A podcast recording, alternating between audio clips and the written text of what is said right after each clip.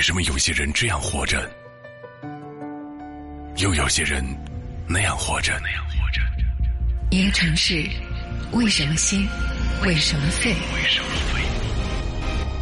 博物馆陈列的万物，如何才能看得通透？如何才能看得通透？只能从文化里寻找答案。言之有理，陈刚、颜亮对谈人文通识。对谈人文通识。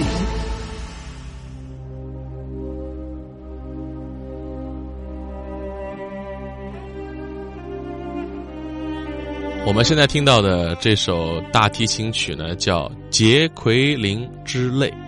杰奎琳之泪的作者叫奥芬巴赫，这是一首大提琴名曲。他做梦都想不到，大约过一百年以后，这首曲子会迎来一位同名的，真的叫杰奎琳的天才的大提琴家。就这个大提琴家来演奏这首曲子了，就是他写曲子的，过了一百年那个人才出现，这太神奇了。伯牙子期不在一时代，不在一个时代。杰奎琳·杜普雷，我们今天跟大家聊到这位撰主啊，是一九四五年生人，活的时间非常非常短，一九八七年过世。相信爱音乐的朋友，很多人听过他的大提琴曲啊。就是我们到网上去找，你写大提琴名曲，你就不要写杰奎琳，你不要写杜普雷，然后你搜出来的曲子里面一定有他的曲子，哦，一定有他的曲子。四岁的时候。杜普雷在家里面听收音机，他坐在玩具堆里面，突然听到收音机里面有个大提琴曲。我顺便把这个大提琴曲要告诉大家。刚刚大家听到的那个叫《杰奎琳之泪》啊，我下面这首大提琴曲就是四岁的杜普雷听到了，叫《艾尔加大提琴协奏曲》，一定要告诉大家，因为在全世界十大大提琴当中，《艾尔加协奏曲》是第一次，《杰奎琳之泪》是第二，哦，就是全世界最有名的大提琴曲，这是第一、第二的曲子。四岁的杜普雷听到这支曲子了，突然抬起头来，跟他的妈妈讲：“妈，我想要收音机里面的那个乐器。”他感兴趣，对他从来没见过呢，他就要那个。他爸就真的给他买了一支大提琴，一开始是中提琴嘛，他人小，他这一辈子就跟这个乐器。大提琴确实有种独特的魅力。就是会让人沉静且开始思考，它不是让人欢天喜地的那种曲。嗯，对你刚才讲到的沉静，如果再往下，原来如果配一个阴天，再来一个傍晚，然后你一个人待着，稍微还有点哀伤的那个感觉啊。而且大提琴给人的感觉是一个男人，对 吧？他是一个男生，他不是一个女生哦，他不是一个女生。然后他就拉这个琴，拉这个琴，五岁的时候已经展现出了过人的禀赋，十一岁的时候他已经成为。全英国最受瞩目的大提琴演奏家，颜亮，请注意啊，没有“少年”两个字，他才十一岁，他已经跟全英国最好的大提琴家相提并论了。十六岁，他开启了他职业生涯，他已经进入了正规的乐团，啊，而且成了首席大提琴家，才华跟年龄的反差令人瞩目，倾倒了很多爱乐者，就是年龄那么小，才华那么厉害。一个乐团坐下来，你想象一下，大部分都是成年人，这个中年人嘛，然后就一小孩少年。对，尤其大牌的乐团，大牌乐团原原来甚至有人都是白发苍苍了，对，几十年不是四五十年都坐在这把椅子上了。哦，一个少年在他们的前面，二十岁那年，杜普雷就录制了我刚才讲到的号称第一大提琴曲的《艾尔加大提琴协奏曲》。他二十岁，他前面都不敢去录制，就很多人拉了一辈子琴都不敢去录这支曲子。哦，所以他二十岁，他已经等了很多年很多年。十六岁了，在职业乐团里面，然后到了二十岁来录。然后这句话不是我写的，哇，这句话是专家讲的，至今无人能出其右。嗯，他二十岁，二十岁是什么时候？就是一九六五年嘛，他一九四五年生人，就一九六五年录的。但是后来出了一个人，颜亮后来出了一个人，这个人叫马友友。大家一听这个名字，就是中国人的名字。对，这是一个美籍的华人，马友友是，一九五五年生于法国巴黎，他爸爸妈妈是浙江人，到法国去做生意啊。一九五五年的时候把他生在巴黎，从小学习小提琴，然后是中提琴。四岁的时候，哎，跟杜普雷一样，也是四岁，四岁开始拉大提琴，五岁的时候公演，这个完全一样。哦，完全一样。后来到美国去，首先毕业于哈佛大学，那就说明音乐天赋这个事儿啊，就是其实很小就能看得出来的啊。不，当然不是说呃，你孩子如果没有音乐天赋，你就让他不要接触音乐，不是这个意思，还是可以接受音乐的熏陶，去陶冶他的性情。但是如果你逼他吃这碗饭，我觉得有没有吃这碗饭的能力，还是很早就能看得出来。呃，原来是这样，有两件事情天赋是非常厉害的。就研究显示啊，研究显示，而且有音乐天赋的小孩为数还不少。哦，我大体上说一下，这是专家告诉我的，说有音乐天赋的小孩在人群当中大约应该会有百分之三十左右，美术天赋的大约只有百分之十。啊，还有个东西天赋很高，大概会有百分之三十五到四十，就体育，就体育。但是要命的是，大多数家长发现不了。或者第你第一次看到的时候，你很愤怒哦。我随便举两个例子，比如说第一次那孩子在你刚刷的墙上涂鸦，嗯，然后爸爸过去就啪的一巴掌打过去，说老子刚刚刷好的墙。你可以想象一下，一般的孩子心理学上研究，大概被被你责罚两次，他就不再做这个事儿了，对吧？哎，那么音乐也是的，音乐比如说有个孩子，有的那个音乐教头告诉我，有个孩子回家，他爸爸妈妈在准备饭，那个孩子抓了一把筷子敲碗，在桌对，在碗的桌子边上敲。大多数家长看到这一幕的时候，就会把那孩子抓过来，说把筷子放下，说不许这样搞，不许破坏。大多数一样的道理嘛。几次以后，他就再也不做这个事情了。但是专家看来，这个孩子在敲碗，他在寻求一种东西，叫节奏感。对，哎，但是我们说一下，不代表敲碗跟画墙的孩子就一定有。超强的天赋啊！回头你回头说，我们孩子敲了一年碗了，还没成家呢，这怎么弄？要拿去拿去给专家鉴定一下，要请去给专家鉴定的。哎，后来马友友他大概到十多岁的时候，他们家就到美国去了。他毕业于哈佛大学啊，当时没有学音乐，后来又上了就茱莉亚音乐学院。原来我们讲到雷雷嘎嘎的时候，我们提到过这所学校的。这所学校真的是美国是北美最好的，也是世界应该算世界顶级的音乐学院了。马友友最后上了茱莉亚音乐学院啊，拿过十八次格莱美奖。马友友，马友友也拉了那个埃尔加大提琴协奏曲。到今天为止，给他的评价，给马友友的评价，就说他大概接近杜普雷的。效果，所以你你想想看，杜普雷的那个水平达到什么地步了？啊，一个二十岁的女生啊，一个二十岁的女生，埃尔加的作品带有一种哀伤和幻灭的美感。所以，严老刚才跟你讲，大提琴曲本来就这样啊，加上那个声音，加上作曲人的那个主观的动因啊，那个作品让人听起来就有这种感觉啊。而且他这个作品，他这个作品是埃尔加为祭奠他的亡妻而做的。他作品本来就是为了这个事而做的，所以为什么一般人拉不好？为什么杜普雷拉的好？除了技术的原因以外，有人做了一个解读，啊，说因为杜普雷离死亡最近。这话什么意思？我待会儿说。杜普雷在这个世界上活的时间很短，他可能更能把握住死亡的那种感觉。一九六六年，我们中国的音乐家叫傅聪先生，傅聪先生的家宴上，二十一岁的杜普雷。认识了二十四岁的以色列钢琴家叫丹尼尔啊，他们俩认识了。就那天晚上，他们俩一见如故，就坠入爱河。因为丹尼尔信奉犹太教，他是以色列人。杜普雷如果想跟他结婚的话，就必须放弃自己的宗教，然后就改信他的那个犹太教。杜普雷是个非常任性的人，他不顾他家人的反对，毅然决然放弃了自己出生时信奉的那个天主教。到耶路撒冷去接受了犹太教的洗礼。为了这个事情，杜普雷跟他的家庭就嗯决裂了。标准的叫你的神就是我的神，你的国就是我的国。对。但是原来后面的事情来了。原来我们在讲张爱玲的时候，张爱玲有句名言：张爱玲说，生命就像一些华美的袍子，袍子爬满了虱子。对，上面爬满了虱子。原来狮子来了。一九六六年，他结婚的时候。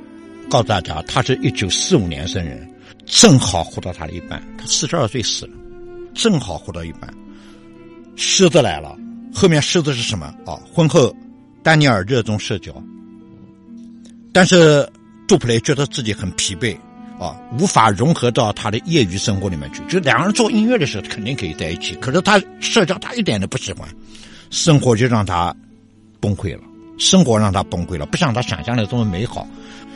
他崩溃了以后，丹尼尔无奈之下就把杜普雷送到精神病院去治病。他就是精神上出问题了。啊，送到精神病院去治病。然后杜普雷在医院的门口惊恐万状，他突然发现他来到了精神病院，就打电话向他姐姐求援，向自己的亲姐姐求援。姐姐就把妹妹接到自己家里面去，就离开了丈夫，接到自己家里面去。她姐姐也是个音乐家，是吹长笛的，啊，也是个非常不错的音乐。她老公是不是觉得她可能有点抑郁症的倾向？就是抑郁。他就是抑郁。那一般当事人自己是不愿意承认的啊。大部分抑郁症患者肯定是抗。原谅后面一段话，在你到网上去查，很多人写杜甫雷的传记是不大愿意写后面这段。但这我这段是哪里看到了？待会儿告诉大家啊。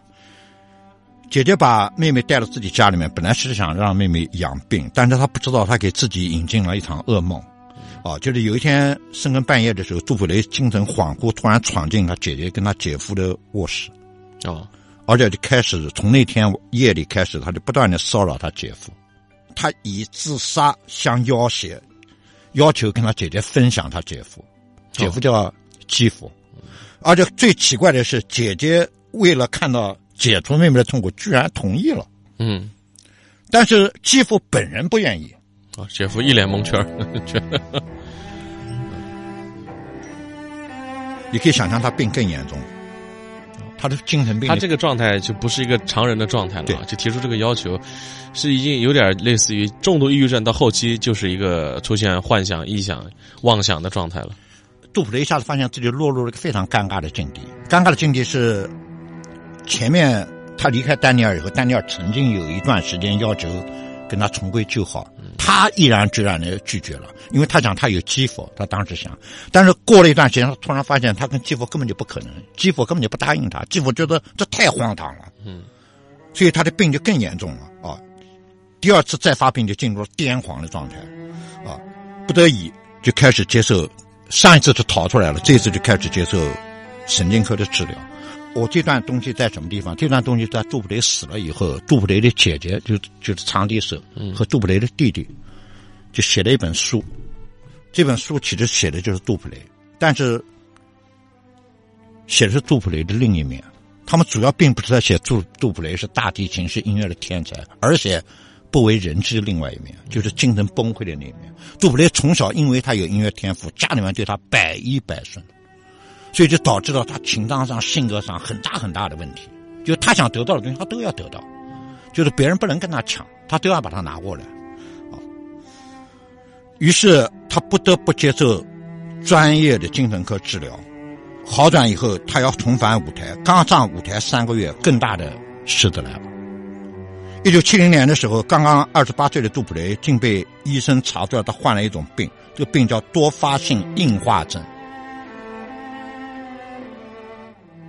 症状会是僵硬了，从神经的末梢开始，比如手指、脚趾，手先慢慢就不能动。这个太对他来讲这太残忍了，就手指开始不能动，或者不能自主的运动。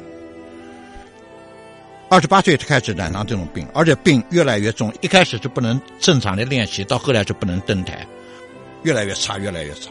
到了一九七三年，这个病已经不可逆了，病已经不可逆了，他只能天天坐在轮椅上，眼巴巴的。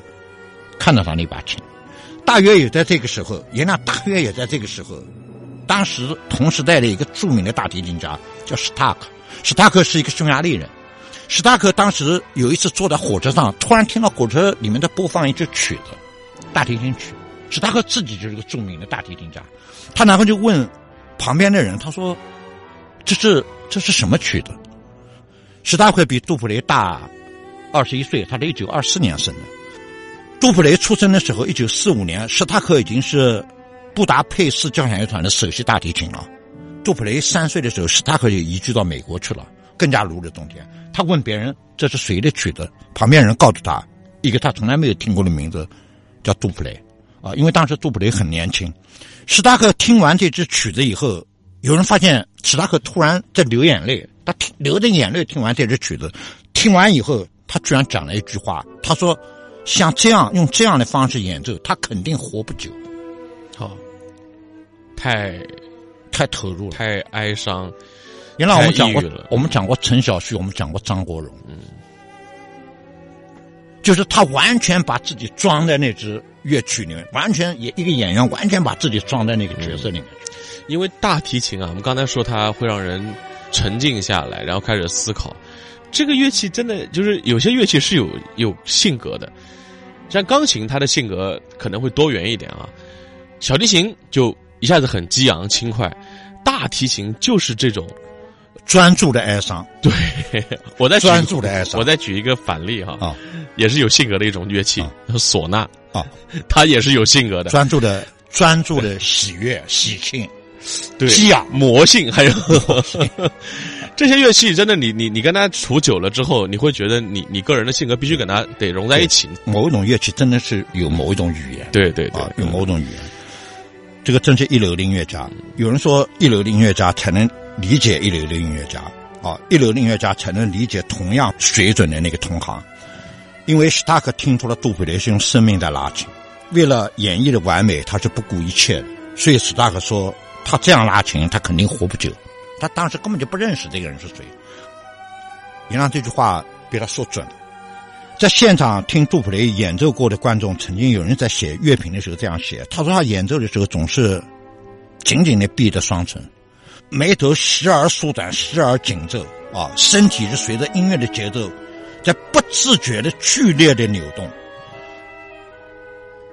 以他自由挥洒的女性魅力征服的这种低沉深厚、极富男人阳刚之气的乐器。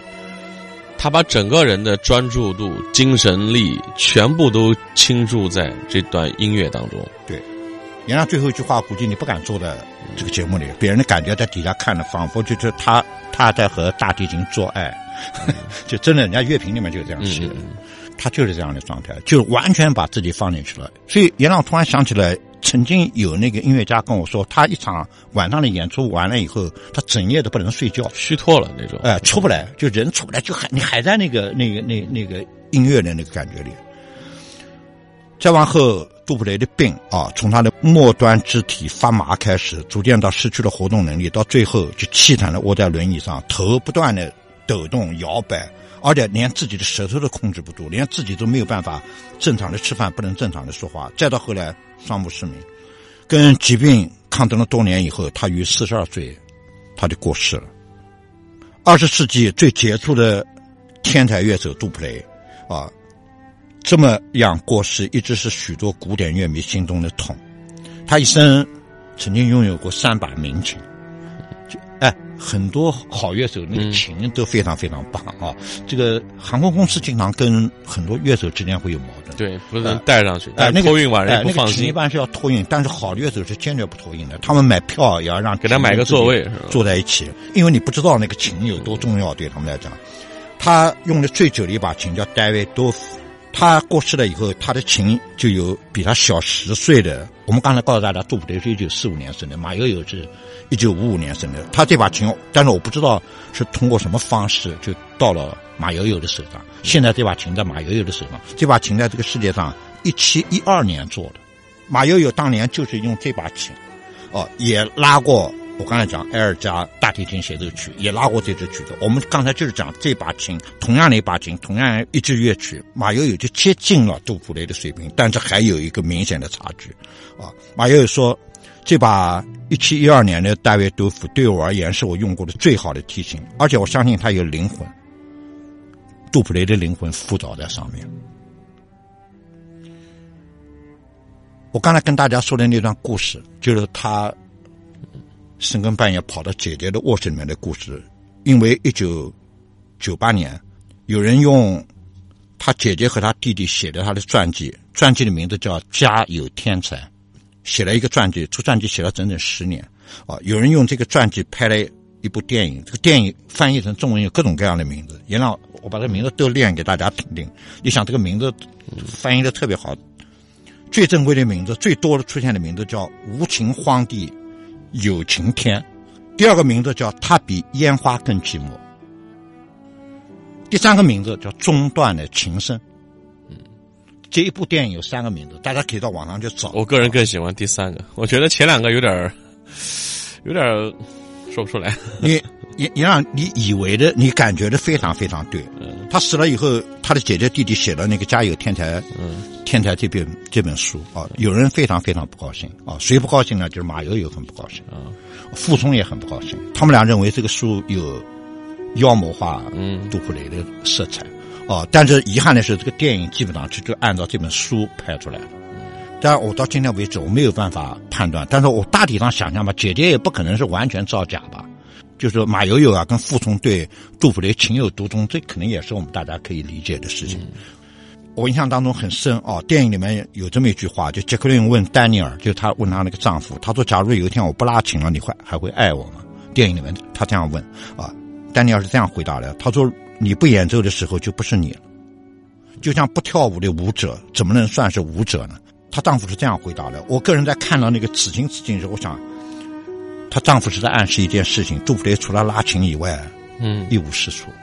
她丈夫真的是在暗示这件事情。她大概只有拉琴的时候，她是绝对完美的。除了拉琴以外，她别的都不行。这部电影一九九八年拍出来，一九九九年她居然获得了奥斯卡金球奖英国电影电视艺术学院奖，获得了十项提名，但是但是好像都没得到。哦，但是原来我们曾经讲过，我觉得奥斯卡提名跟奥斯卡奖本身没有太大的区别，哦，没有太大的区别。原来我们今天讲了杜普雷，我我今天选这个人出来，第一，我真的好喜欢好喜欢他的音乐啊。第二，就是我想提醒两件事情，就学艺术确实有的时候有这样的问题，就有一句话啊，这个句话好像圣经里面讲的，说上帝给人关上一扇门的时候，总会会打开。一扇窗，嗯，你受苦的时候，你不要太难过，你去找你的新的机会在哪里。但是，阎老突然想这句话可以反过来说，嗯，上帝给你打开一扇门的时候，可能也会给你关上一扇窗，嗯，就是一个小孩那么幸运，五岁大提琴拉那么好，也那么幸运，但是门打开了，你要注意你什么窗给关上了。我刚才讲的话里面，大家可能听出来了啊。其实他最倒霉的事情不是他的病，我觉得不是他那个病，最倒霉的是他的情商，嗯。他母亲没有关注他的成长，没有关注他心灵的成长。有的时候，一个人的品性，一个人的情商，可能比技能更重要，哇，比技能更重要。毁了杜普雷的东西，除了那场病以外，我个人觉得，包括自私自负，还有唯我独尊，可能也是一个因素。对，对他身边人来讲，肯定不是什么好事啊。这个人这么讨厌啊，但是放在我们离他比较远，对这个人在我们人类的文明当中留下过。这么浓墨重彩的一笔，对呀，对，严老，你这话讲的太好了。身边的人真的无法理解，因为身边的人每朝每夕每顿真的有这样的，真的都会跟你在一起过。他就是作为音乐的一种存在，没有其他。因为我们只需要看他在舞台上最灿烂的那一刻就可以了。对，但是他身边的人还要承受这个人的暴躁、自负，甚至不讲理。所以我建议大家：第一，听听他的音乐；第二，把那部电影也去看一看。